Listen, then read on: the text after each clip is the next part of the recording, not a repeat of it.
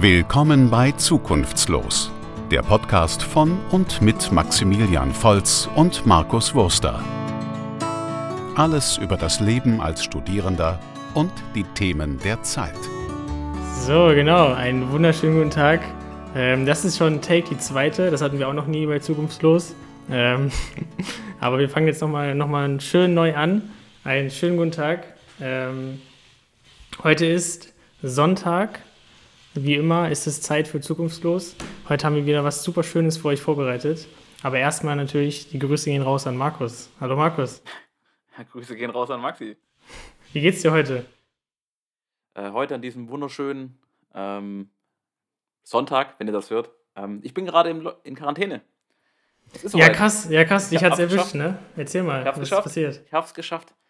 Äh, meine Mitbewohnerin hat sich gedacht, sie muss mit ihrer Oma abhängen an Ostern. Was für ein, was für ein Ego-Arschloch-Move, mit der Oma rumzuhängen an Ostern, ist ein Witz. Und die ist positiv getestet. Das heißt, meine Mitbewohnerin geht in Lockdown, also in Quarantäne. Und der Witz ist, wenn ich es richtig verstehe, müsste ich als Mitbewohner gar nicht offiziell in Quarantäne.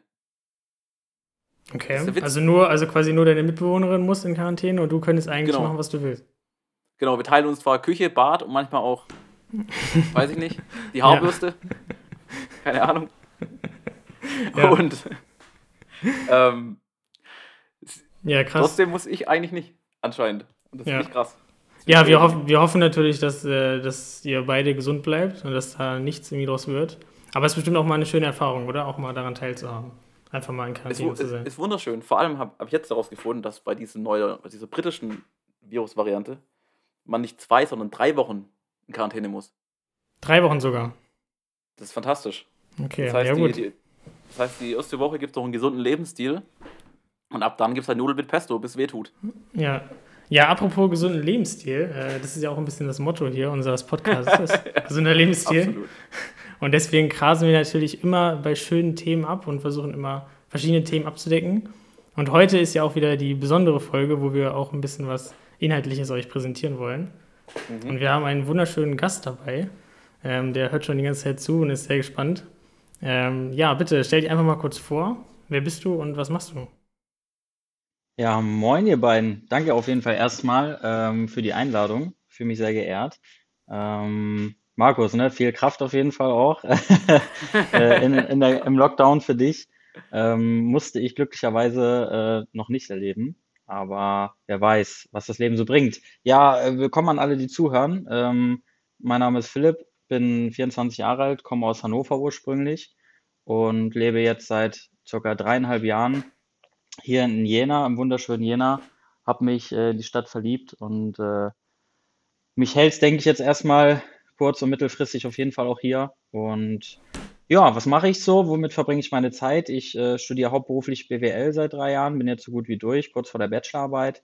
Und äh, nebenberuflich äh, habe ich mir eine Selbstständigkeit aufgebaut ähm, in der Finanzberatung für Privatkunden. Ja, das heißt, äh, ich kläre Menschen auf in dem Bereich und äh, berate und vermittle dann das, was eben äh, in ihrem Interesse und in ihrem Sinne ist. Und genau, meine Bachelorarbeit wird auch an dem Thema sein. Also ich werde über nachhaltige Geldanlage schreiben und äh, darüber schreiben, wie nachhaltig ist äh, nachhaltige Geldanlage wirklich. Genau, und äh, damit verbringe ich sehr viel Zeit. Ähm, Jetzt weiß ich nicht, ob noch was interessiert. Meine Hobbys, Lieblingsfarbe, lila. Ja, lila. lila ist Beste auf jeden Fall. Ansonsten, ja, das erstmal kurz zu mir. Cool. Ja, ja, Finanzen, Investment soll heute ein bisschen das Thema sein und bevor ihr jetzt abschaltet, äh, bitte nicht. Es kann, äh, es kann auch ein super spannendes Thema sein und wir wollen jetzt nicht irgendwie hier Aktien verkaufen oder sowas, sondern einfach ein bisschen über das Thema aufklären. Vielleicht. Vielleicht, Vielleicht am Ende. Ende. Vielleicht genau, am Ende, am Ende kommt dann so, buch mein Programm, komm in die WhatsApp-Gruppe. Genau. Porsche Cayman F. Wie, wie, wird man, wie wird man in drei Monaten zum Millionär? Genau. genau. Ja. Nee, aber darüber wollen wir ein bisschen sprechen. Ähm, erste Frage, die mir direkt dazu einfällt, ist, ähm, war das schon immer irgendwie dein, dein Ziel, dein Wunsch oder dein Traumberuf? Oder kam das irgendwie so mit der Zeit? Das ist eine ziemlich spannende Frage. Also erstmal hast du vollkommen recht, ne? Das Thema Finanzen, Investment, das hat natürlich äh, so etwas trockeneren Ruf. Äh, ich bin fest davon überzeugt, dass man auch Freude empfinden kann im Umgang mit seinen Finanzen. Ja, das ist auch so meine Vision, so ein bisschen Freude äh, zu wecken äh, in Finan also bei Menschen äh, mit dem Thema Finanzen. Und muss natürlich aber auch sagen, dass das bei mir nicht schon immer so war. Also ich bin nicht auf die Welt gekommen und hatte meinen Traumjob, äh, ich werde mal Finanzberater. Ich glaube, das hat keiner. Also ich glaube, es gibt nur ganz, ganz wenige, die von, von selbst aus sagen, jo, Finanzen, das ist voll meine Leidenschaft, voll mein Ding. Das hat sich tatsächlich entwickelt. Ja, also ähm, hättest du meine Mama gefragt vor vier Jahren, wir suchen neue Finanzberater, die ähm, Freude äh, wecken bei Menschen im Bereich Finanzen, hätte sie gesagt, boah, nee, da kenne ich keinen. ne, also das hat sich tatsächlich ergeben, ja. Ähm, ja. Äh, also, tatsächlich mit der also, Tätigkeit, mit der Tätigkeit, ne, genau. Also gab es nicht diese diese romantische Geschichte, dass dein Opa dir damals eine Volkswagen-Aktie geschenkt hat und du dadurch jetzt reich bist und gemerkt hast, das ist das ist das ja, alles. Nee, genau, also die Freude kam jetzt nicht oder die Leidenschaft kam jetzt nicht durch eigenes Vermögen oder so tatsächlich. Nee, es ist eher, es hat sich eher entwickelt tatsächlich, ja. Also ich ähm, bin auf die Tätigkeit gekommen, auch durch einen Freund von mir und der hat mir gesagt, hier, ähm, es gibt noch sehr viel Aufklärungsbedarf. Ne? Ich habe äh, dann auch selber gesehen, gemerkt durch die ersten Kunden, äh, wo ich in der Beratung mit dabei war, wie krass das Desinteresse und auch die Unwissenheit der Menschen im Bereich Finanzen ausgenutzt wird. Ja, von den großen Playern, von den großen Banken, Versicherern und allen möglichen Vertrieben. Ähm, ja, weil man theoretisch, Menschen sind ja emotionale Wesen und man kann Menschen halt irgendwie alles verkaufen, ne, wenn man es gut verkaufen kann, ob das jetzt gut ist oder nicht. Und das habe ich halt gesehen, dass es da einfach sehr, sehr viel äh, ja, Unwissenheit und auch, auch schlechte Produkte gibt am Markt für die Kunden. Und daher kam das dann tatsächlich eher. Ne? Also am Anfang war ich so, pff, mal schauen, ja, Business, erstmal sich was aufbauen, das klingt ganz gut. Aber als ich dann wirklich gesehen habe, was äh, da noch möglich ist, ja, und wie ja, die Freude wirklich dann aufkommt im Menschen. Wenn, wenn das erste Mal ein Kunde dir sagt, boah, geil, Philipp, danke, dass du mich da aufgeklärt hast, danke, dass ich dich habe, dass du da für mich da bist, das hat was in mir ausgelöst. Ne? Und dann hat sich über die Jahre eine Leidenschaft und eine Identifikation auch dann mit dem Thema entwickelt tatsächlich. Also ich finde gar nicht so Investment, so irgendwelche Kurven und Diagramme und Zahlen und Kurse zu beobachten, finde ich gar nicht so geil. Ich finde es eher geil zu sehen, dass Menschen wirklich äh, ein gutes Gefühl haben, mehr Selbstbewusstsein in dem Bereich, nachdem sie in der Beratung waren. Ne? Das ist eher vielleicht, das, was dann das auslöst. Vielleicht kannst du ja mal noch mal ganz kurz beschreiben, was so dein, dein täglicher Beruf da quasi ist. Also was, oder was macht es so aus, deine Arbeit? Was machst du quasi, wenn du jetzt mhm. äh, arbeitest? Ja, so ein typischer Tag, also kann man halt unterteilen tatsächlich in äh, ja, vier Bereiche so ungefähr. Ne? Also einmal habe ich dann natürlich den Bereich Kundenberatung, in, in der Kundenberatung geht es darum, ja, Kunden zu akquirieren. Ähm, also ich bin selbstständig, ne, habe mir von null auf etwas aufgebaut. Das heißt, man muss die Kunden äh, in erster Hand selber gewinnen, sozusagen selber auf sie zugehen. Dann das Thema. Wie macht man Kunden. das am besten? Wie macht man das am besten? Oh ja, wie macht man das? komm in die Gruppe, komm in die Gruppe. Ja, nee, also äh, ganz, ganz, also der, der beste Weg ist immer Ehrlichkeit, ne? Offene, ehrliche, direkte Kommunikation. Das ist auch einer meiner Leitwerte so, mehr offene, ehrliche, direkte Kommunikation zwischen Menschen. Ähm, das heißt, ich bin einfach auf Menschen zugegangen, habe gesagt, hier, ich bin davon überzeugt, dass ich eine, eine gute Dienstleistung habe. Ich bin davon überzeugt, dass ich dir einen Mehrwert schaffen kann in dem Bereich. Ähm, möchtest du dir das mal anhören? Ich würde dich gern zum Kunden gewinnen. und dann, ja, dann klappt das meistens auch, ne? Also dann schauen sich die Kunden meine Beratung an, ähm, hören sich meine Empfehlung an und dann entscheiden sie sich eben, ob sie langfristig durch mich betreut werden möchten oder nicht.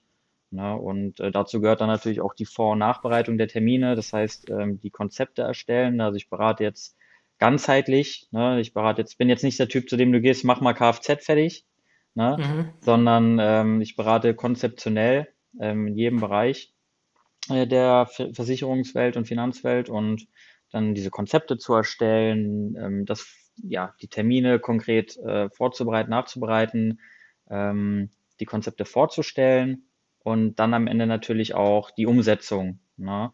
Ähm, das ist jetzt so im Bereich der Kundengewinnung. Ähm, langfristig natürlich das Service.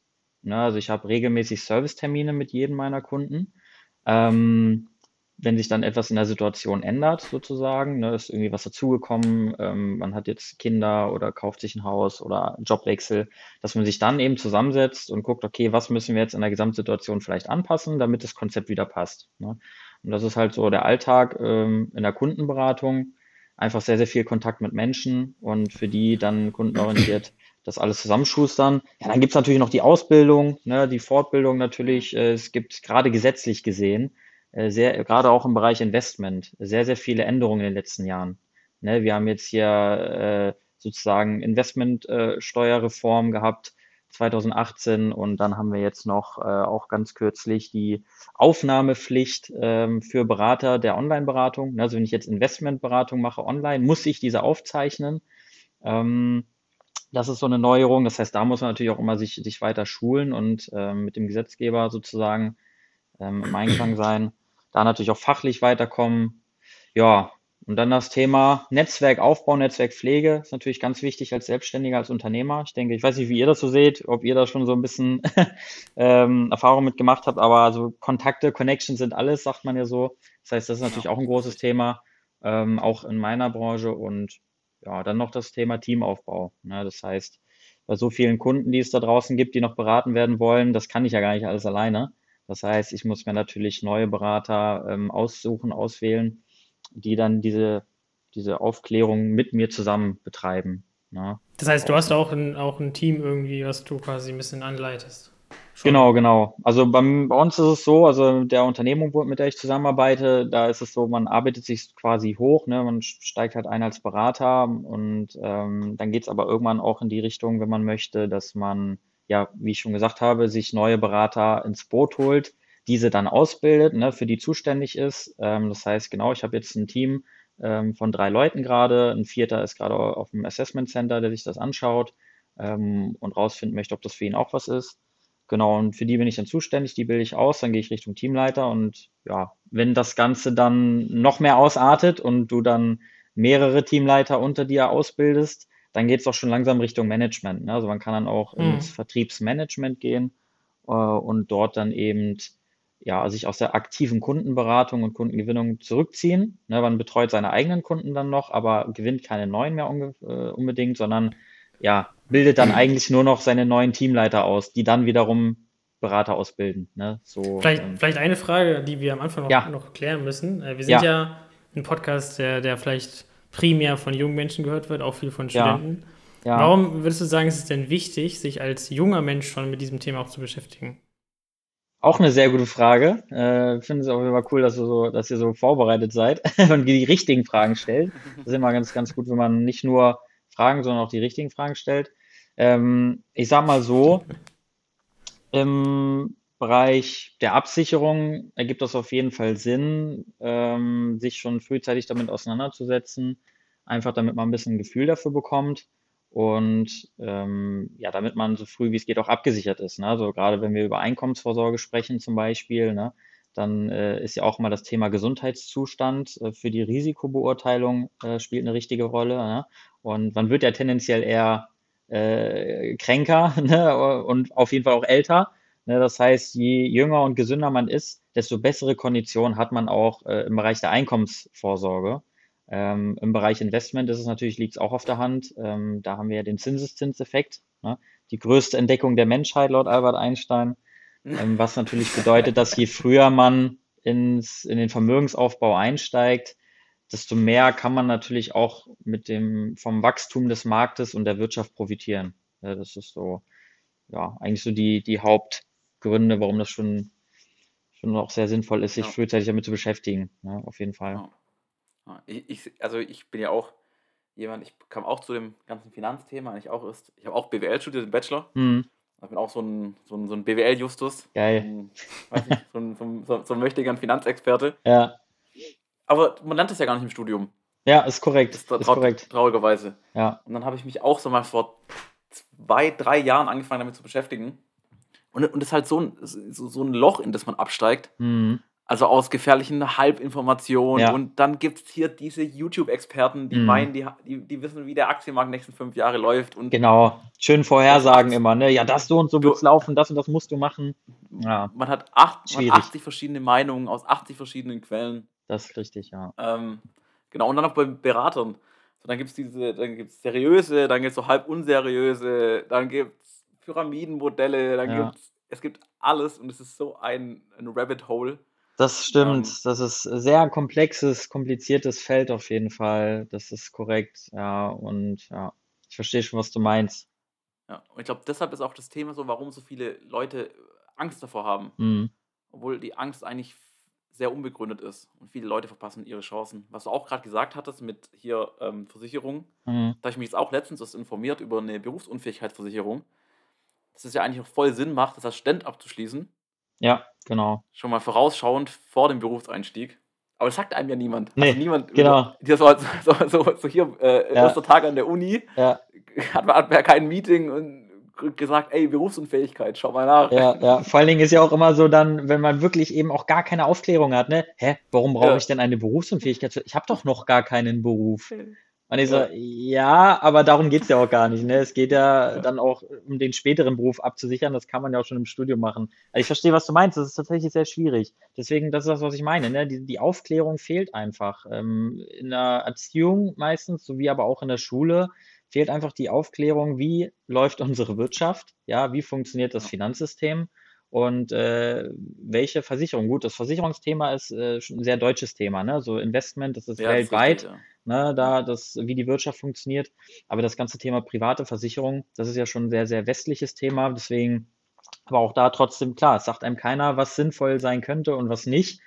Ähm, ist, ja, ich verstehe auch nicht warum. Ich frage mich auch, woher das kommt tatsächlich. Ähm, vielleicht auch ein bisschen Aber- Lobbyarbeit. Äh, das ist jetzt wieder, ne, das ist so vielleicht so ein bisschen ähm, vage Vermutung, dass Ja. äh, die Lobby in Deutschland ja in den meisten Bereichen sehr, sehr stark vertreten ist. Und die Frage ist ja, äh, gibt es da überhaupt ein politisches Interesse daran, dass jeder Mensch aufgeklärt ist, dass jeder Mensch weiß, womit er zu tun hat und jeder Mensch auch äh, selber abschätzen kann, was gut, was wichtig ist, ist halt die Frage.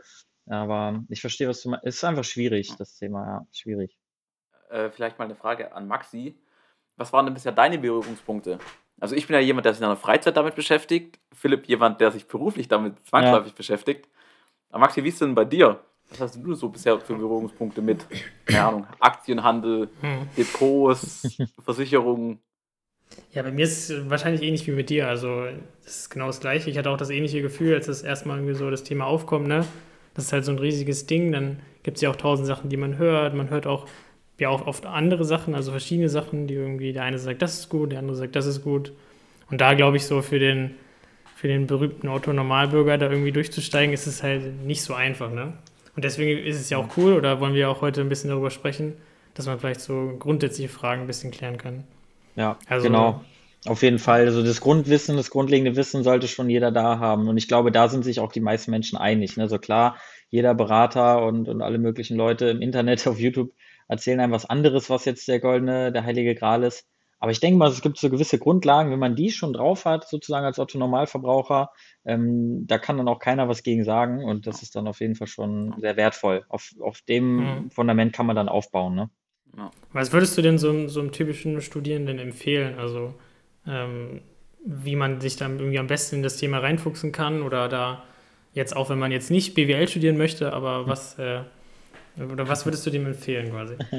Ja, BWL ist auch immer so eine interessante Sache. Also, BWL Ja. ist ja im Endeffekt auch nur, nur Grundlagen der Betriebswirtschaft und hat tatsächlich auch nicht so viel zu tun mit dem Finanzmarkt oder dem Versicherungswesen. Mir wurde auch mal gesagt, warum hast du denn nicht Finanzwirtschaft im Schwerpunkt gemacht? Ne? Ja, weil das die Finanzierung von Unternehmen mich nicht interessiert. Ne? Mich interessiert, wie Menschen ihr, ihr Vermögen äh, aufbauen können, um ihre Ziele zu erreichen. Deswegen, ja, so ein BWL-Studium wird dich da auch nicht viel weiterbringen tatsächlich, ähm, wenn du dieses Grundwissen hast oder haben möchtest. Ja, wie sollen sich junge Menschen informieren? Schwierig. Also ich glaube, es gibt durchaus seriöse Quellen auch im Internet. Ich glaube aber, dass generell das Thema Quellen, also wo beziehe ich meine Informationen, dass man das halt einfach sorgfältig für sich prüfen sollte. Ja, das heißt, wenn man sich jetzt im Internet ähm, informiert, dann bitte immer prüfen, wer ist der Herausgeber, was sind das für Informationen und vielleicht auch mal mit ein, zwei anderen Quellen gegenprüfen und schauen, wo sind dann die Unterschiede. Ansonsten, ja, sollte man sich äh, einen Berater in dem Bereich suchen, denke ich. Also ich glaube, dass das ein Feld ist, äh, wo man irgendwo auch so ein bisschen Vertrauen ähm, haben sollte in eine Person, ne, wo man sich jemanden suchen sollte, der einem da vielleicht mal aufklärt, vielleicht auch unabhängig, ne, so ein unabhängiger Berater, der einen aufklärt in dem Bereich, ähm, der einem Angebote macht und das dann aber auch wieder gegenprüfen. Ne, also nicht nur zu einem Berater gehen, sondern mal zu zweien oder dreien gehen. Ne? So dann kann man mal vielleicht zu irgendeiner Bank, zu einer Versicherung, dann geht man noch zu einem unabhängigen Makler oder so. Und ähm, dann vergleicht man das mal und kann, stellt auch Fragen und sagt, hier, mir wurde auf der und der äh, Seite das empfohlen, was sagst du denn dazu? Ja, das heißt, ich glaube, die einzige Möglichkeit da, ähm, sich souverän äh, Wissen aufzubauen, ist, indem man einfach wirklich auch ein bisschen Zeit investiert. Ne? Zeit investiert in die Recherche, in die eigene Recherche im Internet oder in, keine Ahnung, Zeitschriften. Ne? Es gibt ja auch viele Zeitschriften in dem Bereich. Oder indem man sich einfach mal ein paar Meinungen anhört von Leuten, die das beruflich machen. Ne? Ich glaube, so viel mehr Möglichkeiten gibt es nicht, bis das nicht wirklich in der Schule angekommen ist, äh, dass dieses Wissen gelehrt wird. Bis dahin sollte man sich das äh, selber irgendwie aneignen, ja. Was ich glaube, ja, was vielleicht auch noch, ja, mach du erstmal, Markus. Okay, ja. Aber jetzt, äh, jetzt wo wir schon drüber geredet haben, ähm, unsere Zuhörer sind ja hauptsächlich Studenten. Ja. Und das Wissen aneignen ist ja auch ein sehr komplizierter Prozess. Jetzt haben wir dich ja hier sitzen. was wären denn so ein paar, weiß nicht, so ein paar Ideen, Ratschläge oder Konzepte, wo du sagst, ach, das würde ich jetzt Studenten gerne mal mitgeben? Weißt du, was ich meine? So, so, mach auf jeden Fall, was sind so die Basics, wo man sagt, ja, die wären wirklich nicht schlecht. Du bist Anfang 20, Student, du weißt, in drei Jahren, zwei Jahren folgt der Berufseinstieg. Hoffentlich, wenn du einen Job bekommst. Ja, also du meinst jetzt was so konkrete Handlungsempfehlungen schon, was jetzt Produkte angeht oder so, die man sich dann zulegen kann sollte oder, oder was meinst ja, du? Ja, also, also es ist nicht, dass, dass jemand eine BU bei der AXA abschließen Ach soll so, oder ja, bei der klar. Ergo direkt, sondern halt so Grund... Bitte nicht. Bitte, AXA ist, ist für manche Berufe ganz gut, Ergo direkt äh, ist die Frage. Okay. Nee, aber ich weiß, du meinst allgemein, ne? Ganz allgemein gesagt. Ja, so grundlegend. Ja. Also, was wären, würdest du eher sagen, ja, hier, du musst gar nicht viel nachdenken, steck dein Geld einfach in ein paar ETFs, wenn du es übrig okay, hast. Oder, Mhm. oder hier, nee, bevor du Geld investierst, hab erstmal ein bisschen was auf der Seite. Mhm. Weißt du, so ganz Ja, grundlegend, ja. wo jeder sagen kann, auch wenn ich jetzt nicht damit tiefer reingehe, wenn ich die Sachen befolge, dann Ja. gehe ich schon mal in die richtige Richtung. Okay, nee, das kriege ich hin. Also, ich sag mal so, wie gesagt, das ist ja mal ein konzeptioneller Ansatz. Das heißt, ähm, Ja. solides Fundament im Bereich Absicherung sollte vorhanden sein. Das heißt, jeder Student sollte sich ähm, ja um eine Berufsunfähigkeitsversicherung kümmern, ne? Grundsätzlich erstmal. Ähm, das ist sehr wichtig. Da gibt es auch ein paar Leistungsmerkmale, Bestandteile, die da drin sein sollten. Also es sollte auf jeden Fall auch ähm, auf abstrakte Verweisung verzichtet werden. Also es geht wirklich darum, dass dein zuletzt ausgeübter Beruf, wenn du den aus gesundheitlichen Gründen nicht mehr machen kannst, dass du dann eben ähm, eine bestimmte Rente bekommst. Ähm, das heißt, darüber sollte man sich auf jeden Fall Gedanken machen, ne, dass man da mal schaut, ähm, was sind da die besten Anbieter, die besten Konditionen. Äh, tut mir auch eingefallen, geht nicht nur nach Preis, ja, gerade im Absicherungsbereich. Wenn man sich schon was holt, dann soll das ja auch leisten im Ernstfall. Ne? Das heißt, geht gerne auf Qualität auch und gibt ein paar Euro mehr aus ähm, für eine ordentliche BU zum Beispiel und, und habt dann aber vernünftige Leistung. Dann sollte man immer schauen, bin ich noch in der Haftpflichtversicherung meiner Eltern drin? Und wenn ja, wie lange? Und haben meine Eltern überhaupt eine? Ja, also das zweite existenzbedrohende Risiko neben der Einkommensvorsorge ist halt der Vermögensschutz. Und äh, da wir in Deutschland ja eine gesetzliche Haftpflicht haben für Schäden, die wir verursachen, sollte man auch eine private Haftpflichtversicherung abschließen. Und da kann ich auf jeden Fall sagen, ähm, achte darauf, dass da auch Schlüsselverlust mit drin ist und ähm, auch Mietsachschäden zum Beispiel, Gefälligkeitshandlungen, das sind so ein paar Schlagwörter. Also das sind ja so die meisten Fälle, dass man mal einen Schlüssel verliert von, vom, vom wem anders oder halt von einem, von seinem Job. Ne? Ähm, dass auch diese Schäden sozusagen übernommen werden. Also achtet auch da auf Leistung und ob ihr überhaupt eine habt. Ja, weil viele wissen vielleicht gar nicht, dass sie, ich hatte neulich eine Kundin in der Beratung, die hat seit vier Jahren keine Haftpflicht mehr, wusste es aber nicht. Ne? Also das ist auf jeden Fall fatal. Ja, und dann natürlich Gesundheitsvorsorge, also eine ordentliche Krankenversicherung äh, sollte man haben und vielleicht auch Krankenzusatzversicherung, wenn man da spezielle Leiden hat. So dass das Absicht, dass das Fundament auf jeden Fall da ist. Und wenn wir jetzt über Investment sprechen, das ist natürlich das Thema, was ein bisschen mehr Spaß macht, dann ja, auf jeden Fall investiert in, in die Wirtschaft. Ne? Also wenn wir jetzt in so Märkte gehen oder in Produkte, die von Banken angeboten werden, klassischerweise, ne? wir sind halt gerade in der Niedrigzinsphase. Das heißt, die klassischen Produkte, Bausparverträge, Sparbücher und auch die Giro-Tagesgeldkonten an sich, ähm, die haben ja von der Renditeerwartung her nicht mehr ganz so viel herzugeben, leider. Ähm, das heißt, auf jeden Fall sollte man sich äh, über Investment in die Wirtschaft äh, Gedanken machen. Dort aber auch nicht spekulieren. Ne? Du hast jetzt schon angesprochen, ETF ist auf jeden Fall äh, ja auch eine Streuung ist- mit drin. Aber Kurze Zwischenfrage, was Ja. ist ein E ETF? Äh, Genau. Ein Ja, ETF? ach so, ja, stimmt. Müssen wir vielleicht nochmal auch nochmal klären. Genau, also ETF, Sehr gute Frage. genau, also da, da gehe ich, würde ich gleich gerne nochmal drauf eingehen, ähm, wenn ich die Funktionsweise eines Fonds vielleicht kurz erläutere. Aber was mir auf jeden Fall an der Stelle erstmal wichtig ist, äh, Spekulation, ne? Es gibt einen Unterschied zwischen Investition und Spekulation, ja. Und ähm, wenn man jetzt sagt, äh, ich stecke jetzt mein, mein ganzes Erspartes in irgend, irgendwelche Einzelaktien, ne, von irgendwelchen Unternehmen oder in irgendwelche anderen äh, komischen Produkte, die da noch kursieren, äh, zum Beispiel auch das Thema Kryptowährung, ne? Das ist ja sehr, sehr stark im Kommen. Allerdings ist Kryptowährung zum aktuellen Zeitpunkt auch noch Spekulation. Ne? Ähm, das heißt, da sollte man vielleicht, wenn man da nicht so drin ist, erstmal die Finger lassen. Ich würde sagen, dass man generell auf Streuung gehen sollte. Und dafür gibt es eben das Thema Investmentfonds. Ne? Ähm, Investmentfonds, ein Fonds kommt aus dem Französischen ne, für Topf. Also sind dann einfach viele verschiedene Sparer, die dann äh, regelmäßig Geld reinzahlen und dann wird dieses Geld eben gestreut auf ganz viele verschiedene Unternehmen oder Schuldverschreibungen oder sonstige Sachen ähm, von ganz vielen verschiedenen Ländern. Das heißt, du Lass hast uns das äh, mal ein bisschen, genau. ein bisschen genauer betrachten, weil ich Genau. glaube, wir müssen wirklich erstmal Ja. grundsätzlich davon ausgehen. Also Ja. das Prinzip ist quasi so, ich gebe jetzt von meinem Geld ja, ein bisschen was in diesen Topf rein. Genau. Andere machen das auch. genau. Und damit arbeiten dann gewisse Unternehmen und dadurch wird das Geld vermehrt. Genau, Kann man das genau. so sagen? Oder? Das kann man so sagen, genau. Ne? Also ein Fonds ist im Endeffekt eine Ansammlung von mehreren Einzelaktien. Und Mhm. äh, das sind dann vielleicht so 50 bis 150 Unternehmen, die in so einem Fonds drin sind. Ähm, vielleicht sind dann aber auch noch andere Anlageklassen mit drin, irgendwelche Schuldverschreibungen oder Rohstoffe, ne? Oder auch einfach Bargeld vielleicht so ein bisschen. Und äh, dort äh, hast du halt eben den Vorteil, dass du dein Risiko streust. Ne? Das heißt, wenn mal eins dieser Unternehmen pleite geht, äh, welches in diesem Fonds drin ist, dann ist das nicht schlimm, weil dann gibt es vielleicht ein anderes Unternehmen, das dafür umso mehr durch die Decke geht.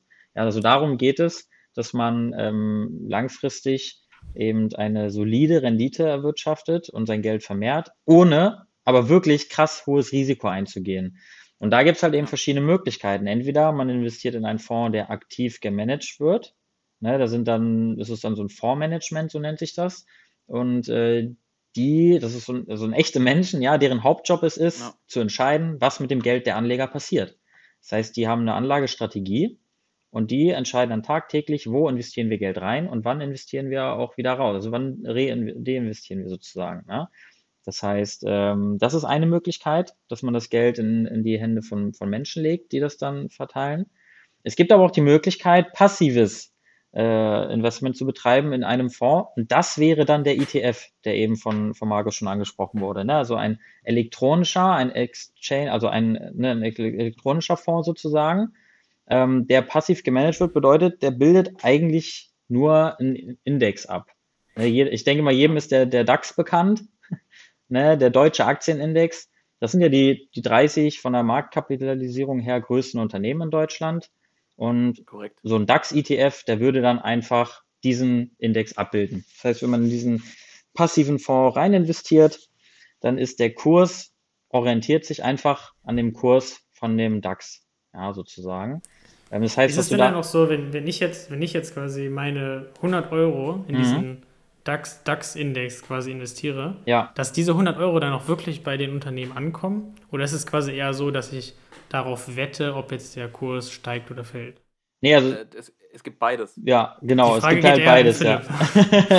Beides. Genau, es gi- gibt halt, gibt halt beides. Ne? So gerade auch bei dem, bei dem, bei dem ETF zum Beispiel gibt es ja auch äh, verschiedene Möglichkeiten. Ist das jetzt ein synthetisch, äh, synthetischer ETF oder ein physischer? Würde jetzt, glaube ich, vielleicht aber ein bisschen auch zu weit gehen. Aber grundsätzlich kaufst du, wenn du jetzt eine Aktie kaufst, egal ob du sie über einen Fonds kaufst sozusagen oder halt über, also egal ob du sie über einen aktiven oder passiven Fonds kaufst, dieser Fonds investiert das Geld wirklich in, unmittelbar in Unternehmensbeteiligung, also in die Aktien. Das heißt, ähm, das Kapital dieser Unternehmen steigt tatsächlich dann um diese 100 Euro, die du da rein investierst, ne, und ähm, kann damit arbeiten. Ne. Und der Wert aber, also der Wert dieser Anteile, die du da eben hältst, der ja, hat auch natürlich, hängt auch gro großenteils damit eben zusammen, ähm, ja, ist es so psychologisch, ne? Also das heißt, äh, ist das Unternehmen sozusagen sehr gut im Aufschwung und ähm, da sind große Hoffnungen, dass dieses Unternehmen weit kommt, dann steigen tendenziell die Kurse, weil ne, die Leute dann alle darauf kommen auf den Trichter, oh, wir müssen jetzt rein investieren, die haben eine gute Idee oder ein gutes Produkt und dann steigt sozusagen die Kapitalisierung des Unternehmens ähm, und dann. Das ist, ja, das ist ja auch super spannend, weil das haben genau. wir jetzt auch gerade gesehen mit diesen GameStop-Aktien zum Beispiel. Genau. Das war ja letztens jetzt groß in Medien. Ne? Oder zum Beispiel auch mit der Corona-Krise. Ja. Da war ja quasi ein tiefes Loch in der Wirtschaft, aber nicht, weil es wirklich den Unternehmen schlechter ging, Genau. sondern nur, weil man dachte, jetzt haben wir eine Krise und deswegen. Genau, also, also wie gesagt, das ist halt eben das Interessante beim Investment. Ne? Also du investierst deine 100 Euro faktisch rein, wenn jetzt aber morgen dieses Unternehmen sozusagen äh, aus irgendeinem Grund in Verruf gerät und alle äh, ihre Aktien wieder abstoßen wollen, die sie an dem Unternehmen haben, dann hast du auf einmal nur noch 30 Euro, einen Tag später sozusagen, ne? die du dir dann eben rein theoretisch wieder realisieren könntest. Ne? Das heißt, äh, ein großer, großer Teil ähm, hängt auch einfach wirklich mit ähm, ja, dem, ja, mit der Psychologie Der des. Marktes zusammen. Ja, Ja. genau. Und Corona war genau das Gleiche. Ne, wir hatten einen starken Einbruch. Ne, die großen Indizes sind teilweise so um 30 Prozent eingebrochen. Aber realwirtschaftlich gab es noch gar keine Folgen zu dem Zeitpunkt. Ne, das heißt, man hatte schon bevor die, die Wirtschaft überhaupt Folgen spürt, hat äh, der Markt, also rein die Kurse des Marktes schon, schon davon äh, was mitgenommen. Und äh, deswegen, das ist halt was, was man natürlich auch ähm, immer berücksichtigen muss, dass der Markt volatil ist, dass da eine große Schwankung mit drin ist und nicht immer der Wert wirklich sich daraus speist, sozusagen, was wirklich an Wert vorhanden ist. Denn es gibt auch Unternehmen, die sind vom Wert her deutlich höher, als sie eigentlich an, an Kapital wirklich besitzen. Ne? Also so siehe Apple zum Beispiel oder so oder viele andere Oder Unternehmen. Tesla oder Facebook. Tesla, Facebook, die haben, da sind die Bilanzen in den Büchern, da sind die vielleicht, keine Ahnung, ein paar Millionen oder so wert. Ähm, aber wenn man sich dann den Wert der Aktien anschaut, dann sind die ein paar Milliarden wert. Ne? Einfach nur, weil die Menschen das glauben, weil die Menschen an diese Unternehmen glauben und ähm, ja, das dann sozusagen den Hype ausmacht. Also es ist ein sehr spannendes Thema, wie sich das alles zusammensetzt. Und aber um das, wie gesagt, nochmal abzurunden, ähm, Investment in die Wirtschaft ist im Jahr 2021 unumgänglich, meiner Meinung nach. Ja, also jeder Mensch sollte in seinem Portfolio ähm, Fondsanteile, egal ob jetzt aktiv oder passiv gemanagt, das ist jetzt erstmal nochmal dann äh, nochmal ein anderes Thema, sollte auf jeden Fall Fondsanteile besitzen. Ne? Weil ähm, Ja. im Endeffekt jeder Mensch konsumiert, jeder Mensch fährt mit der Bahn, jeder Mensch äh, benutzt ja all diese Unternehmen täglich. Das heißt, sie begleiten uns ja, wir investieren ja sowieso in dem Sinne in die Produkte oder in die Dienstleistung. Ja, warum sollen wir uns dann auch nicht beteiligen eben an diesen Unternehmen und am Wachstum? Ähm, weil es ja auch einfach keine Alternative gibt ne, zu, zu Ja, dem. ja, ich, ja, ich, ich versuche es Leuten immer so zu erklären. Ähm, stell, einfach mal vorstellen, ich, vielleicht, es hatten ja viele so eine, so eine Omi, Mhm. die haben immer 20 Euro aufs Sparbuch eingezahlt Ja. hat. Ähm, wo man jung war, bis man 18 wurde. Dann hat sie hier gesagt, hier hast deine, keine Ahnung, was sind Ja. das, 18 mal 200, Ja. deine, äh, deine 4000 Euro. So, und das ist, oh, es ist viel Ja. Geld. Hätte deine Omi aber diese 20 Euro monatlich in Fonds investiert, Ja, hättest du nach 20 Jahren nicht 4000 Euro zurückgekriegt von ihr, sondern 12 oder 15.000 ja, ja, Euro. genau. Und es wäre kein komplexerer Prozess, da es wäre immer noch die monatliche Einzahlung gewesen. Sie hätte nichts ändern müssen. Ja.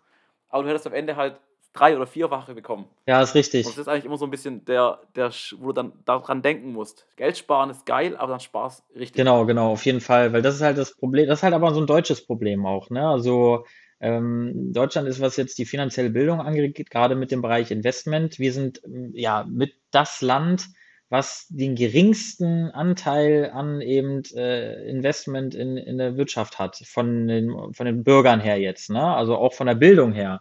Also glaube ich, sind wir auch mit ganz weit unten ähm, weltweit, was denn das Wissen überhaupt angeht äh, über das Thema äh, Geldanlage. Also für viele sind Aktien ja immer noch hoch, äh, hoch gefährlich und, und spekulativ und nee, das alles, nee, machen wir nicht. Ich bringe mein Geld lieber ganz sicher aufs Sparbuch. Da bekomme ich zwar nichts für, äh, in, im, im realen Leben sogar eher wird es ja weniger, ne, denn wir alle, ich weiß nicht, Ja. ich denke, wir alle kennen die, das Phänomen der Inflation, ne, der Kaufkraftentwertung sozusagen des Geldes. Jedes Jahr sinkt die Kaufkraft unseres Geldes. Das heißt, alles, was unter diesen 1,5 bis 2 Prozent im Jahr an Renditen passiert, äh, verbrennt dein Geld quasi, ja. Und trotzdem haben fast alle Deutsche oder das meiste Vermögen der Deutschen liegt einfach auf diesen Sparbüchern, Girokonten, sonstiges, weil sie eben Angst haben. Ne? Angst vor Investment, äh, weil sie eben, und woher kommt Angst? Ja, bei Menschen wissen wir alle auch durch Unwissenheit. Ne? Angst äh, speist sich ganz häufig aus Unwissenheit. Und da finde ich ein bisschen schade, dass eins der fortschrittlichsten Länder der Welt ähm, so weit hinterherhinkt ähm, mit den grundlegenden Prinzipien de, der Geldanlage. Ne, sage ich jetzt mal so, dass wir auch heutzutage immer noch viele Leute haben, die das, die, die diese Möglichkeiten gar nicht kennen und diese Chancen. Ne? Das ist verrückt, ist echt verrückt. Ja. Ja, aber du hast jetzt eine kleine Warnung, auch, auch, auch wenn wir sehr äh, sagen, investiert euer Geld, rennt jetzt nicht einfach irgendwo hin, öffnet ein ja. Depot und steckt euer ganzes Erspartes nee. rein. Aber ich, also, glaube, das, ja. ich glaube, das ist aber auch gar nicht, also das ist jetzt auch nicht unser Anliegen, nee, nee, das nee. nochmal, ja, glaube ich, genau. wichtig zu betonen. Genau. Ja. Äh, was, genau. glaube ich, du hast auch gerade gesagt, ähm, Angst speist sich aus Unwissenheit, das glaube ich auch. Kann das aber vielleicht auch ein bisschen daran liegen, dass viele Menschen diesem Thema so skeptisch gegenüber sind? Das ist ja auch, es ist ja jetzt auch nicht unkritisch. Also da muss man nur irgendwie mal sagen, Thema Nachhaltigkeit. Das, ne, das basiert ja viel auf Wachstum, Wachstum immer mehr, immer ja. mehr, die Zahlen werden größer, die Kurse steigen, wir leben auf einem endlichen Planeten. Mhm. Weil jetzt das auch so ein bisschen das Ding, würdest du denn sagen, man kann äh, heute schon sein Geld auch nachhaltig anlegen, anlegen? Vielleicht kriegt man ein bisschen weniger Rendite, aber ist das möglich, mit seinem Geld eben auch, sag ich mal, Gutes zu tun und halt ja. nachhaltig in Fonds zu investieren? Oder geht das nicht? Ja, spannende Frage auch. Deswegen, also du hast schon vollkommen recht, ne? Das ist auch immer eine Thematik, die, der man immer wieder gegenübersteht. Ne? Also wie lange geht dieses Wachstum noch ähm, auf unserem Planeten? Also das ist tatsächlich auch einer der Punkte, mit denen ich mich von Anfang an sehr kritisch auseinandergesetzt habe. Ne? Also ich fand die Idee ganz cool zu sagen, hey, das funktioniert ja schon immer so, die Wirtschaft wächst und wir Menschen beteiligen uns daran. Fand ich schon immer cool. Jetzt ist es aber richtig. Also man muss schauen, wo investiert man rein? Deswegen, Markus hat schon richtig gesagt, bitte nehmt nicht euer Geld und lauft irgendwo hin und steckt es irgendwo rein. Ne, das ist sowieso auch nochmal ein anderes Thema und sollte immer diversifizieren. Das heißt, kurz-, mittel-, langfristig denken und alle Bereiche bespielen. Das auf der einen Seite, aber auf der anderen Seite natürlich auch mal hinter, hinterfragen, was passiert mit meinem Geld? Wen unterstütze ich damit? Und äh, tatsächlich beschäftige ich mich damit auch sehr viel. Ne? Das Thema nachhaltige Geldanlage. Ähm, und ich bin fest davon überzeugt, dass es geht. Ja, ich bin fest davon überzeugt, dass man auch heutzutage schon nachhaltig anlegen kann. Ähm, Im Rahmen meiner Bachelorarbeit habe ich jetzt auch schon so ein bisschen rausgefunden, dass das auch sehr, sehr stark im Kommen ist. Ne? Also das verwaltete Vermögen in sogenannten nachhaltigen Investments äh, ist so rasant angestiegen in den letzten fünf Jahren. Ähm, das könnt ihr euch nicht vorstellen. Also das ist, wird, ist immer mehr im Kommen. Und ja, was heißt jetzt aber nachhaltig investieren? Das ist halt auch ein schwieriger Begriff. Da könnte man auch ewig drüber reden, weil Nachhaltigkeit ist ja nicht fest definiert. Das heißt, für jeden ist nachhaltig was anderes. Ne? Also wir reden natürlich über Nachhaltigkeit jetzt im ökologischen Sinne, nicht über lang, sondern über einfach wirklich erneuerbar sozusagen oder halt ähm, ähm, ja zumindest äh, von der Klimabilanz her neutral oder sogar positiv. Und da gibt es halt eben verschiedene Bereiche. Ne? Und es gibt eben auch Fonds zum Beispiel, Fondsmanager, die sich dieser nachhaltigen Anlage verschrieben haben und die dann für sich eben definiert haben, okay, welchen Ansatz fahren wir? Weil es gibt ja auch verschiedene Ansätze. Bin ich jetzt einfach nur das am wenigsten schädlichste Unternehmen zum Beispiel in einer Branche? Ähm, oder steuere ich aktiv Lösungsbeiträge zu? Ja, und da gibt es eben Fonds, die da ganz konkret investieren, nur in Unternehmen, die bestimmte Branchen oder bestimmte Produkte oder Praktiken ähm, ausschließen. Ja, das sind die, die Ausschlusskriterien, die dann sagen, ey, wir investieren nicht in Kernenergie, wir investieren nicht in fossile Brennstoffe und auch nicht in Unternehmen, die sich am Bergbau oder an Urwaldabholzung beteiligen. Ja, das ist jetzt sozusagen der erste Schritt. Der noch krassere Schritt, das sind dann die, die richtigen äh, extrem nachhaltigen Fonds, die ähm, ja, investieren dann auch wirklich in äh, umweltverträgliche Produkte, in ökologische Landwirtschaft, nachhaltige Ressourcen. Ne? Die bringen dann eben das ganze Thema Solarenergie vielleicht voran, ne? ähm, nachhaltiges Bauen, nachhaltige Mobilität. Das ist jetzt alles so sehr, sehr ökologisch gesehen. Es gibt natürlich auch soziale Aspekte, ne? dass man Unternehmen unterstützt, die die Menschenrechte einhalten, dass man Unternehmen unterstützt, die äh, Diskriminierung abbauen, ähm, die gute Arbeitsbedingungen haben. Ne? Ähm, auch ein gutes Gesundheitsmanagement. Und äh, das ist auch heute schon möglich, natürlich im geringen Umfang. Ne? Also das Anlageuniversum wird natürlich geringer, wenn man jetzt sagt, wir investieren nur in Unternehmen, die eine neutrale CO2-Bilanz zum Beispiel haben, dann wird das schon dünn, ne? die Anzahl der Unternehmen, die man da auswählen kann. Aber es ist auf jeden Fall möglich. Es gibt schon, schon ähm, Gesellschaften, die sich dem verschrieben haben. Ne? Genau. Also würdest du, würdest du auch sagen, man kann quasi mit seinem Geld, wenn man es anlegt, auch wirklich was Gutes bewirken? Oder kann man nur das schlechtere Übel quasi wählen?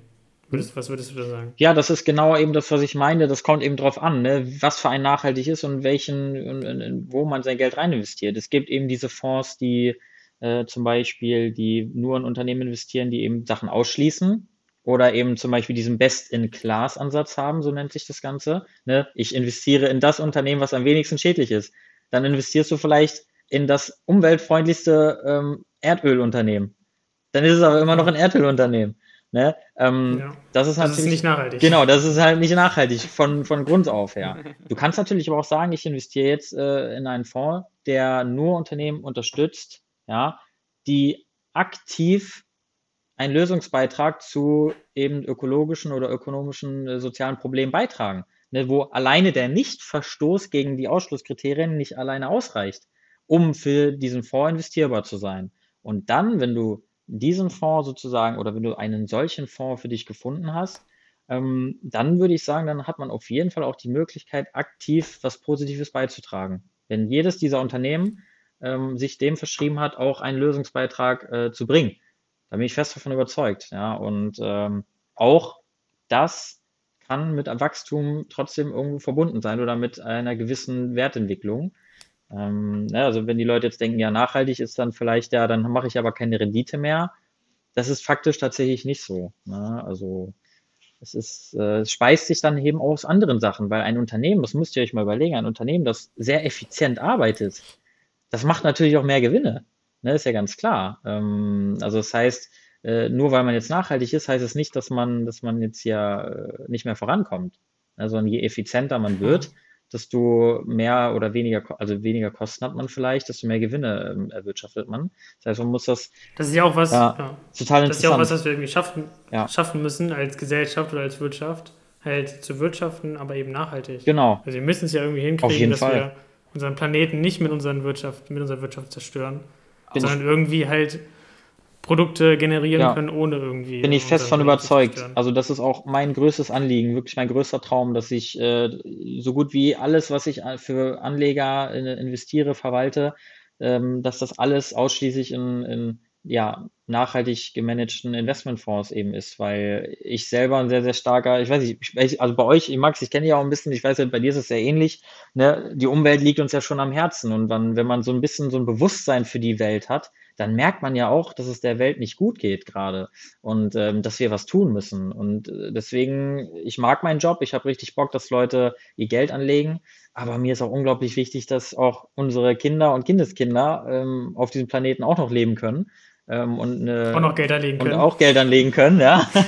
und äh, ja, aber auch diese, diese Diversif, äh, also diese äh, Bio, ähm, Diversi, wie, wie, wie ist das genau? Diversifizierung, die Diversität? Biodiversität, ne? Jetzt bin ich ja schon, ja, bin ich ja schon, ja, bin ich schon voll raus. Ähm, ihr wisst, was ich meine, genau. Also, dass man eben diese Vielfalt hat an, an ökologischen ähm, Systemen, dass man das einfach erhält, äh, auch nachhaltig, und dass wir hier leben können. Das ist mir wirklich, wirklich ein Herzensthema.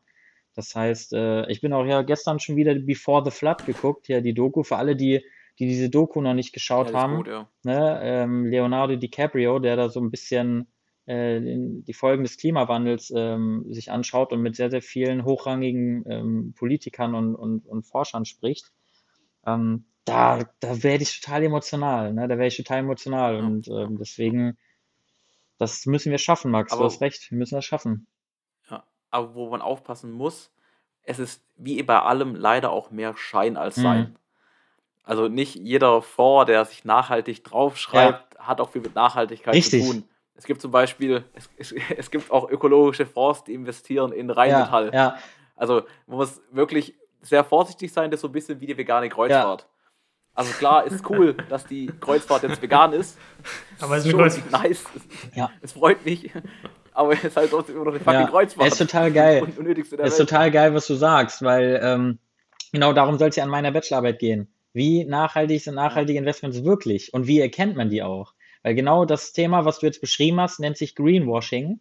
Ne, das ist eben diese Kommunikation nach außen hin, wir sind nachhaltig, aber nach innen passiert eigentlich gar nichts. Und auch diese Frage, unterscheiden sich die Portfolios von nachhaltigen, nicht nachhaltigen Fonds überhaupt wirklich? Ne? Und ähm, ja, sehr spannendes Thema, genau, das muss man auf jeden Fall berücksichtigen und da muss Transparenz geschaffen werden natürlich für die Anleger, ähm, dass man wirklich nachvollziehen kann auch, wer sagt, also wer setzt auch das um, was er, was er sich auf die Fahne schreibt, sage ich jetzt mal. Ähm, da muss man schon ein bisschen gucken. Also ein bisschen, ein bisschen muss man sich da schon mit beschäftigen. Oder auch witzig ist, wenn BlackRock dann so einen nachhaltigen Fonds rausbringt oder so, wo ich dann Ja. auch sage, ja, wie nachhaltig kann das sein, wenn Oh, der. Herausgeber an sich halt Kacke ist, sage ich jetzt mal so. Ne? Also das sind alles so Fragen, die man sich da stellen muss. Und ich denke aber, das ist ja alles im Kommen noch. Das wird sich alles noch ähm, alles fügen, einpendeln. Da wird es Systeme geben, da wird es auch Möglichkeiten Ja, geben, wie man das Fall. relativ einfach rausfinden kann, wer das wirklich äh, umsetzt und wer nicht. Das ist ja alles noch, steckt ja noch in den Kinderschuhen. Ne? Ja. Eine, eine Sache, eine So. Sache, ja. Markus, bitte. Ja, nee, hau, schieß los. Max, ich will dich nicht immer unterbrechen. Du, du, du hast die wichtigen Meinungen hier im, im Podcast. Hau raus. Äh, eine, eine, Sache, eine Sache, die mich noch interessieren würde. Ähm, stimmt es, dass der Job ein reiner Männerberuf ist? Der Job, Ja. Das äh, auch eine spannende Frage. Stimmt tatsächlich nicht. Ähm, die Frage ist ja auch, was meinst du mit reiner Männerberuf? Meinst du, dass das nur Männer machen oder dass das nur Männer machen wollen oder dürfen? Oder also vielleicht beschreibst du das nochmal, was du meinst. Ja, Also wenn du, also wenn du Also, quasi, also, wenn du quasi mit deinen, also, mit ich deinen hoffe, dass wir bei Arbeits... dürfen raus sind. Ja, also Also, wenn, dass wir über dürfen. ja, das wollte ich auch gerade sagen, Ja. genau. Aber würdest du, würdest du denn, wenn du jetzt überlegst, du bist mit deinen Kolleg, Ja. KollegInnen Ja. zusammen, ähm, sitzen da dann nur Männer und eine Frau oder sitzen da 50-50 Ja. oder sitzen da nur Frauen oder wie ist das? Also es ist tatsächlich eine Entwicklung. Ja, es ist, glaube ich, was das Thema angeht, ähm, eine Entwicklung. Ähm, das heißt, vor 20, 30, 40 Jahren würde ich schon fast behaupten, dass das ja so gut wie ausschließlich Männertätigkeit war. Ne, das ist jetzt nochmal ein anderes Thema, woher das kommt, dass es so klassische Männer- und Frauenberufe gibt, ähm, so Berufe, wo halt überwiegend das eine Geschlecht drin ist. Ähm, woher das kommt und so, das ist ja nochmal viel krassere Zusammenhänge. Aber tatsächlich war es bisher ein sehr männerdominierter Berufszweig. Über die Jahre jetzt aber, ähm, also zumindest weiß ich das, also so sehe ich das äh, von unserer Unternehmung aus auch, ähm, wird die Frauenquote immer höher. Ja, das heißt, also alleine jetzt in der Zeit, die ich äh, in dem Unternehmen bin, sind dreieinhalb Jahre. Na, als ich angefangen habe, waren wir tatsächlich äh, in jeder Schulung oder in jedem Meeting, wenn überhaupt vielleicht mal eine Frau. Mittlerweile, mittlerweile ist in den Standorten, in denen ich so unterwegs bin, äh, schon fast, sage ich mal, 60, 40. Ja, also 60 Prozent Männer, 40 Prozent Frauen. Auch auf den Schulungen, ne, diese Fortbildungswochenenden, die ich habe. Auch dort sind äh, immer mehr ähm, Frauen, die sozusagen jetzt äh, in der Branche Fuß fassen. Und ähm, das heißt, was das angeht, ganz klare Entwicklung äh, hin zu äh, ausgeglichener Quote, sage ich jetzt mal. Ja, also bis es 50-50 ist äh, oder ob es vielleicht sogar sich nochmal kippt, ja, ähm, das weiß ich nicht, keine Ahnung. Also ich denke mal 50-50 äh, ist was, was vielleicht langfristig ähm, irgendwie äh, kommen kann. Aber es ist auf jeden Fall ein Positivtrend, was die Quote der Frauen angeht, ja, definitiv. Ja, ist auch sehr spannend Okay. zu sehen, weil das ist ja das Coole, zu sehen, es, es, es geht auch, ne? Also ähm, ich würde, ich muss ehrlich, ganz ehrlich sagen, rein von den Leistungen her, ähm, nimmt sich da nichts, ja, ob du jetzt eine Frau im, im Finanzvertrieb bist oder ein Mann, ähm, du bist entweder ein guter Berater oder ein schlechter Berater, ne? Und das kann man tatsächlich gar nicht am Geschlecht ausmachen. Das seht, das merkt man jetzt. Also ich, ich kenne viele weibliche Berater mittlerweile bei uns und ähm, Geschlecht hat damit nichts zu tun, ne? Ob du jetzt gut berätst, ob du jetzt ein guter Vertriebler bist. Das ist halt immer viel in den Köpfen der Menschen einfach, ne? So ähm, festgesetzt. Da, ja, und da, davon sind wir, sind wir ausgegangen. Ja, Ja, ja, ja, ja. Hoffentlich. Ja, ja, klar, aber Ja. äh, ja, das, um Ja, das nochmal zu unter jetzt, wo, jetzt, wo ich es reflektiere, äh, ja, klingt vielleicht schon sehr banal, sehr grundlegend, aber ich dachte mir, ich Ja, erwähne es ja, trotzdem, ja. weil, äh, weil Ja, man das fragt richtig, sich ja, woher ja. kommt das überhaupt? Warum war das überhaupt Ja. nur eine männerdominierte Branche? Warum? Das ist halt die Frage, ne? Ja, ja, aber man muss auch, man muss auch sagen, so grundlegende Sachen sind Ja. nicht schlecht. Weil wir leben, wir leben in einer Bubble, in der es klar genau. ist. Aber es war halt nicht dass immer klar, da- ne? Deswegen, ja. Genau, es ist. für viele Menschen leider immer noch nicht klar. Deshalb Ja. finde ich es gar nicht verkehrt, wenn man das doch mal grundlegend Genau, sorry, erklärt, nicht, dass ihr ja- denkt, ey, was ist das für ein Affe? Nee, also äh, mir ist das natürlich klar, Ja. aber ich, ich ähm, Ja. will es halt so nochmal Ja, ja, noch mal dahinlegen, dass es halt ich total interessant finde, dass jetzt erst äh, das irgendwie kommt, dass immer mehr Frauen im Vertrieb, im Finanzwesen Fuß fassen. Und ich mich halt frage, warum? Ne? Ja. Woran liegt das? Aber gut, das ist wieder, Hm. da müsste man das dann ist wieder ein anderes Thema, ja. ganz andere Themen Machen wir da nochmal eine neue Folge. Nochmal Ja. eine neue Folge. Ja. Äh, Ähm. äh, äh, Fra Frauen in der Ja. Finanzwirtschaft. Also, äh, ähm, ich, ich hätte jetzt noch, Ja. weißt du, wie du das siehst? Wir haben jetzt über viele ernste Themen Ja. geredet. Und ich fände es doch ganz lustig, wenn wir ein bisschen mehr auf persönlicher Ebene reden. Weil Finanzen ist ein komplexes Das. Thema. Haben wir jetzt alles abgehandelt, haben wir viel abgehandelt heute. Natürlich lange noch nicht mehr. Wir verlinken auch Maxi Diskussion, ich verlinke immer alles. Unten, Ja, ja, unten sind ein paar Infosachen verlinkt, wo ihr euch mal ein bisschen einlesen könnt. Ich suche euch ein paar schöne Dinge raus. Ähm, haben wir so ein bisschen persönliche Erfahrungen. Ihr macht ja auch Fehler, was Finanzen angeht. Man trifft dumme Ja. Entscheidungen. Man ist nicht immer der Herr seiner Das ist Sinne. korrekt.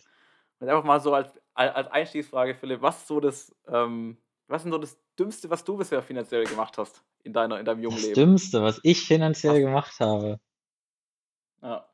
Hast du irgendwas Dummes gekauft oder hast oder, oder hast gedacht, jetzt ab in die GameStop-Aktien mit 3000 Euro und haben wir morgen alles weg. Äh, oh, das ist eine gute, ist eine gute Frage. Ähm, ja, also prinz, prinzipiell hast du natürlich recht. Also wir sind Menschen, Menschen machen Fehler. Das ist auch völlig in Ordnung. Aus Fehlern kann man lernen. ne? Ich glaube, das ist immer wichtig, wenn man Fehler macht, dass man auch daraus lernt. Ähm, ich muss sagen, so auf die Schnelle, auf die Schnelle fällt mir gar nichts groß ein. Doch, also, also ich weiß nicht, ob das jetzt krass dumm war, aber es ist das Einzige, was mir auf die Schnelle einfällt. Ich habe mal, ne, also obwohl ich ja selber Finanzberater bin, habe ich selber mal ähm, äh, in Fondsanteile gekauft, äh, als sie sehr relativ teuer waren und dann wieder verkauft, als sie relativ günstig waren, weil ich dann der Meinung war, ich brauche es jetzt unbedingt, das Geld, und habe dann natürlich Minus gemacht. Also ich habe tatsächlich äh, Verluste realisiert aus einem Investment, das ich getätigt habe, obwohl ich ja eigentlich besser weiß, ähm, dass man solche Phasen vielleicht mal aussitzen sollte.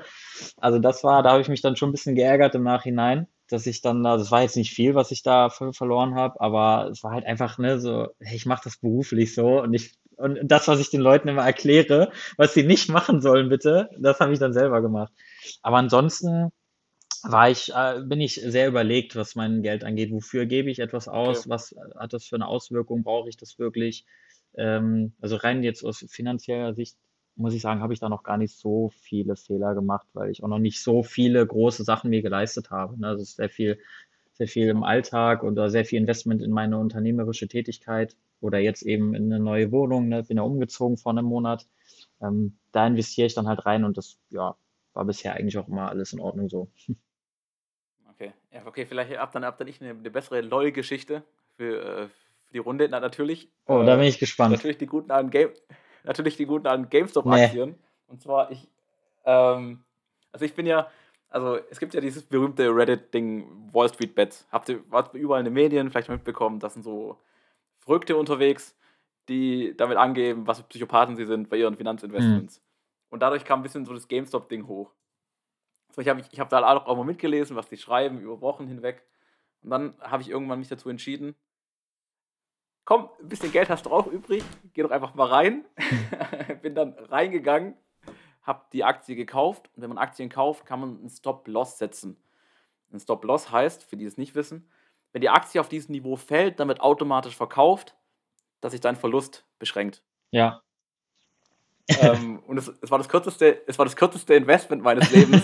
Ich habe mir um 16, ich habe mir, ich habe, ich habe um 16 Uhr mir eine GameStop-Aktie gekauft und um 16.10 Uhr hat mein Stop-Loss sich verkauft. Das heißt, ich habe nicht nur 80 Euro Minus gemacht, ich habe auch noch 20 Euro Gebühren ja, herzlichen Glückwunsch. Innerhalb von 10 Geil, Minuten 100 Euro voran. Schönstes Investment meines Lebens. geil. Oh ja, das ist, du, das ist halt Spekulation wieder, ne? Da geht's wieder rein dann Ja. auch, ne? Also, da, da kann man mal gut Plus mitmachen, kann man halt aber auch hart Minus mitmachen. Das ist halt, äh, ja, das ist manchmal ärgerlich, deswegen damit, da muss man immer mit Spielgeld arbeiten, ne? Also das, was man, wo man eh sagt, komm, damit kann ich ein bisschen was machen, da ist auch nicht schlimm, wenn das weg ist. Ähm, dann kann man da auch mal sich so ein bisschen an sowas probieren, ne? Aber im Endeffekt, Ja, aber das sollte man eigentlich erst, sollte man erst machen, wenn eine solide Basis da ist. klar, Also wenn man, wenn man finanzielle Auf Möglichkeiten hat und sagt, ey, ich, ich habe hier noch 500 ja, Euro klar. auf dem Konto rumliegen, was in der Regel nicht auf Ständen ja, zutrifft. Dann ich wollte gerade sagen, man sollte jetzt nicht sein, äh, also überlegen, hm, kaufe ich mir jetzt noch Lebensmittel diesen Monat oder investiere ich jetzt 100 Euro in GameStop-Aktien? Also das sollte natürlich, das sollte natürlich nicht genau. die Überlegung sein. Ja, ist richtig. ja, witzig. Matthias, ja. hast du sowas, bei, sowas beizutragen? So was Dummes. Kann auch, also ich habe mir, hab mir keine, ich habe mir keine GameStop-Aktie äh, gekauft. Ähm, ja. Also so dumm wie du war ich dann nicht. ähm, ich, ich, würde auch, ich würde auch an dieser Stelle einfach mal sagen, vielen Dank. Ähm, ich glaube, es war, war ein cooles Gespräch. Wir geben meistens unseren, unseren Gästinnen immer noch die Chance, am Ende so ein kleine, kleines Abschlussstatement zu geben. Ja. Also vielleicht kannst du noch einmal irgendwie sagen, äh, was ist wichtig, worauf sollen junge Leute achten, wenn sie sich mit dem Thema beschäftigen wollen? Oder kauft, was kauft ist so dein Fazit? Was ist so dein Fazit von, von heute? Und äh, ja. Ja, verrückt, ey. Bitte. Schnell vergeht die Zeit, ja. Also, ähm, ja. ja. ich habe ja jetzt schon relativ viel geredet. Ich bin so, ich sag, mir wird immer, mir ja, wird immer gesagt, ich rede zu viel. Ähm, das ist halt das Problem. Deswegen, ich versuche eigentlich auch aktiv mehr mich darauf zu fokussieren, auch mal zuzuhören. Aber wenn ich jetzt hier gezwungen werde, dann haue ich natürlich gerne mal was raus. Nee, also, ähm, ja, als Fazit an alle, die zuhören, die, die, die jetzt geschafft haben, bis hier dran zu bleiben, also beschäftigt euch auf jeden Fall mit dem Thema ähm, was mache ich mit meinem Geld? Ähm, beschäftigt euch damit, wie sichere ich mich vernünftig ab? Ähm, also nehmt euch da einfach ein bisschen Zeit für und, und fuchst euch da rein, weil äh, es kann sehr, sehr, also es wird faktisch sehr, sehr viel äh, Lebensqualität äh, im Bereich Finanzen äh, verbessern. Ja, also weil das ganze Thema Finanzen betrifft jeden von uns. Jeder hat, jeder geht arbeiten und verdient Geld, was er dann für Ziele und Wünsche ausgibt oder zum Leben. Ne? Also jeder Mensch, der in der westlichen Welt lebt, ist in diesem System. Deswegen lernt dieses System kennen, lernt es verstehen und äh, lernt äh, sozusagen die Vorteile aus diesem System für euch rauszuziehen. Ne? also raus aus der Opferrolle, äh, ich habe keine Ahnung und keinen Bock, und rein in, ich will das optimieren, was ich habe. Ne, es geht nicht immer darum, reich zu werden. Es geht nur darum, ähm, das Beste aus dem zu machen, was du hast. Ne? Und ähm, das sozusagen als kleines, kurzes Abschlussfazit. Ähm, danke auf jeden Fall, dass ich hier ein bisschen meinen Senf äh, zu beigeben konnte. Das ist halt die, die Schwierigkeit für mich, nicht viel zu reden in, in dem Thema, wo ich sehr leidenschaftlich bin. Deswegen, ich hoffe, ich hoffe, das ist in Ordnung gewesen, dass ich jetzt so, so einen großen Gesprächsanteil hatte. Wir können gerne mal ein anderes Thema anschneiden, wo ich keine Ahnung habe, dann frage ich auch mehr. Also ich bin auch, bin auch ein sehr interessierter Mensch, so ist es nicht, aber in dem Bereich habe ich einfach viel zu viel im Kopf, was ich immer gern loswerde. Deswegen, ja, danke auf jeden Fall. Und ähm, ja, war sehr cool, hat mich sehr gefreut. Ja, wir haben genau zu dafür hatten, hatten wir dich eingeladen. Genau. Danke dafür. Sehr gerne. Ja. Wir haben zu danken, danke, dass du dir Zeit genommen hast. Sehr gerne. Äh, was machst du jetzt noch heute? Ja, ich werde ein bisschen an meiner Bachelorarbeit arbeiten. Die soll ja auch langsam mal fertig werden, damit man den Sommer, ähm, wenn der wieder kommt, äh, genießen kann. Das heißt, ein bisschen Recherche betreiben und auch meine Struktur ein bisschen weiter ausarbeiten. Und ansonsten mal schauen, was der Tag noch so bringt. Noch nicht so viel geplant ansonsten. Und bei euch? Okay. Markus muss jetzt noch die Folge schneiden, das ist immer sein Tageshighlight. das ist mein Tagespensum. ja, und ich, und ich werde mir jetzt was Schönes zu essen kochen. Und an dieser Stelle sagen wir auf Wiedersehen. Äh, ich hoffe, ihr hattet eine schöne erste Semesterwoche und äh, genießt den Tag. Macht jetzt auch mal bitte den, das Handy aus, geht mal in die frische Luft und wir sehen uns äh, dann bald wieder. Schön mit